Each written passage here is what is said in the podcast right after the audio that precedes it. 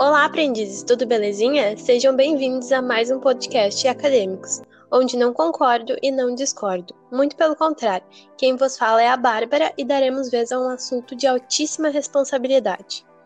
Não há dúvida que a pandemia do novo coronavírus seja um game na história. Nas últimas semanas, autoridades compararam a pandemia a uma guerra, tanto que sobreviver a ela tornou-se uma missão muito importante na nossa geração. Tendo em vista ser um assunto muito complexo, eu trouxe algumas profissionais da área da comunicação para nos auxiliar. São elas Andressa, 22 anos, representando as relações públicas, Daniela, 23 anos, representando a publicidade e propaganda, e Paola, 19 anos, representando o jornalismo. Meninas, como a área da comunicação sobreviverá à pandemia? Uh, boa tarde, meu nome é Daniela. E com a crise econômica vinda da pandemia, as empresas elas têm como normalmente o, o, primeiro impacto imediato o corte na verba destinada à comunicação, né? Porque eles acham que não é algo extremamente necessário no momento. Mas isso é muito equivocado, porque um estudo recente mostra que marcas que investem em comunicação em tempos de pandemia crescem e são lembradas até cinco vezes mais do que as que não fazem. Uh, então a gente tem aí um fortalecimento das marcas que elas fazem propaganda não só de si, né, mas do que elas acreditam. Isso é muito importante nos tempos de hoje. Então, na minha visão, nós como profissionais da comunicação, principalmente publicitários, a gente tem como dever aí mostrar para eles que nós somos extremamente necessários, nós não somos dispensáveis, ainda mais agora, né? Uh, então, a gente tem que ter um equilíbrio também, porque o mercado publicitário, ele tem muita questão de que a gente tem que trabalhar aí 20 horas e não receber por isso, e tem que estar tá sempre se, se ferrando, né, buscando mostrar para o cliente, mas não cuidando da saúde mental também. Então, tem que ter um equilíbrio entre mostrar serviço, mostrar inovação, que sim, tem que ter um trabalho duro, mas também saber equilibrar com a saúde mental. Bom, então, gurias, para o jornalismo, a verdade é que o jornalismo, ele sempre esteve extremamente envolvido com as grandes tragédias do mundo. Por exemplo, durante a Primeira e a Segunda Guerra Mundial, jornalistas estavam na linha de frente. Eles documentavam tudo o que acontecia e comunicavam a população e o mundo. E esse é o papel de um jornalista, é comunicar. A gente está vivendo um, um momento cheio de desinformação. Ainda mais quando a gente fala das informações referentes à Covid-19, né, nossa pandemia. Quando a gente entra nas redes sociais, plataformas digitais, sites e outros, a gente é diretamente exposto a muita notícia falsa ou sensacionalista. E a população em geral tem percebido isso e tem buscado fontes seguras. E aí é que a gente entra no nosso jornalismo. O jornalismo de qualidade, ele está em alta. As pessoas estão buscando fonte oficial, página oficial, jornal popular, aqueles que tu via tanto quando tu era criança quanto hoje quando tu é adulto que já faz parte da tua vida, tanto ele físico ou digital, como está se popularizando hoje em dia.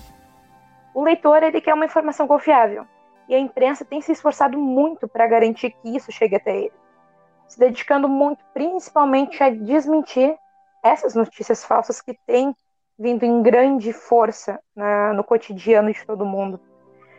O jornalista ele está se expondo muito para garantir que tudo que vai chegar na tua casa é confiável e é um produto de qualidade. No fim, a informação verdadeira se destaca em meio às mentiras. Isso acontece porque o jornalista correto, ele fez o papel certo. O jornalismo ele sempre vai se sustentar e vai continuar lutando pela liberdade e pela informação. Do mesmo modo que sempre vai existir alguém buscando essa informação de qualidade.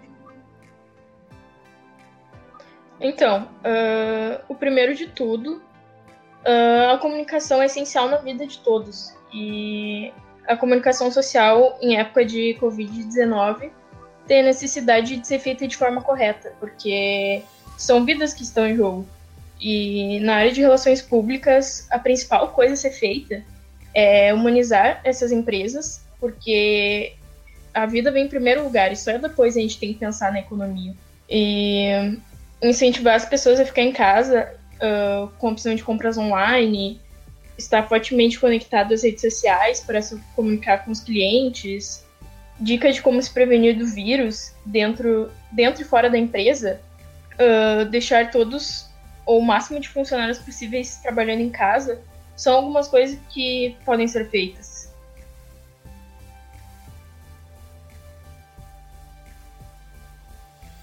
Uma empresa que se preocupa com seus funcionários e clientes, provavelmente ela vai estar no caminho certo. E os posicionamentos também influenciam direta ou indiretamente na sociedade.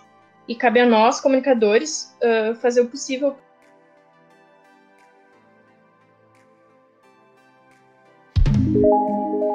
Bom, meninos, agora eu gostaria de fazer umas perguntas para vocês. O que vocês podem me dizer sobre a transição para o online?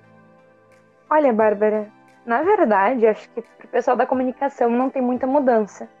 Porque é muito comum ver um jornalista passar 10, 12 horas em frente a um notebook redigindo uma matéria, mais de uma matéria, né? Tu vê um publicitário lidando com problemas de marketing, engajamento, um RP cuidando da imagem, sabe? é uma coisa que já, já se tornou comum, mesmo antes da pandemia, porque é o que o mercado exige hoje de um profissional. Uma pessoa que esteja adepta, adaptada, tanto a ficar na frente de um papel, se, vamos supor, em um ambiente de trabalho em uma sala, cercada de pessoas, quanto ficar na tua escrivaninha em casa, focada naquilo. É uma coisa que hoje tu tem que saber fazer, sabe? Sim, muito obrigada pela sua resposta. E agora, se eu perguntar, um público acostumado com o óbvio, incrementado na qualidade das notícias gratuitas, vai se acostumar a pagar por elas novamente? E as pessoas terão dinheiro para isso? A vida, a repressão e depressão que se avinha? Uh, eu acho que não, tá? Porque eu acho que assim, uh, no momento que tu passa algo que a pessoa já tinha de forma gratuita para uma de uma forma paga, eu acho que sim, é muito fácil as pessoas falarem, eu não vou pagar por isso, porque eu já tinha de, uh, de graça, isso já era meu, né? Eu não vou pagar por algo, sendo que eu posso conseguir em outros lugares de graça. Eu acho que para a gente ter essa mudança aí de uh, coisas gratuitas para pagas, porque realmente é algo que vai ser muito necessário para a comunicação, para as empresas, enfim, as empresas elas têm que oferecer uh, algo além, sabe? Por exemplo, tem um canal que eu acompanho e eles estão fazendo aí uma campanha no Apoia-se, que eles são autônomos e estão querendo aí uma ajuda dos seus uh, seu público, né? E o que eles fazem nesse, nesse Apoia-se, nessa campanha, quem doar tem direito a coisas que o pessoal não tem, por exemplo, ah, eu dou 10 reais e eu posso participar do grupo do Facebook deles. Eu dou 20 e eu posso mandar um, uma mensagem de voz para aparecer no podcast, sabe? Então eu acho que essa é uma forma das empresas uh, se reinventarem e conseguirem lucro com isso, oferecendo novos benefícios ao público. Tá certo, muito obrigada pela sua resposta. E ouve-se dizer que agora não é hora de parar, e sim de mudar. Em uma crise desse tamanho, comunicar significa manter-se presente e mostrar-se como empresa socialmente relevante, responsável e, idônea. Anunciar é preciso? Olha, acho que a população espera que as empresas sejam úteis e, e que elas informem o que está sendo os seus esforços, né, no momento. E temos empresas que estão vindo a público defender o distanciamento social, como por exemplo a Claro, a Vivo, a Tinha Oi, elas se juntaram pela primeira vez numa campanha que incentivava as pessoas a ficarem em casa. Também a Chevrolet, que iniciou uma campanha pedindo que as pessoas não usassem o carro e ficassem em casa.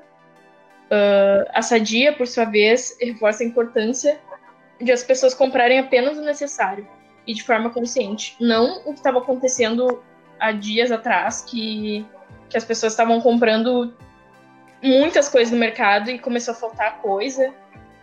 Mas, enfim, é isso. Muito obrigado, meninas. Ficamos por aqui. Esse foi o nosso podcast com ênfase na pandemia. Queria agradecer vocês por participarem. Sigam elas nas redes sociais e não esqueçam de se inscrever. Uma boa semana e tchau, tchau!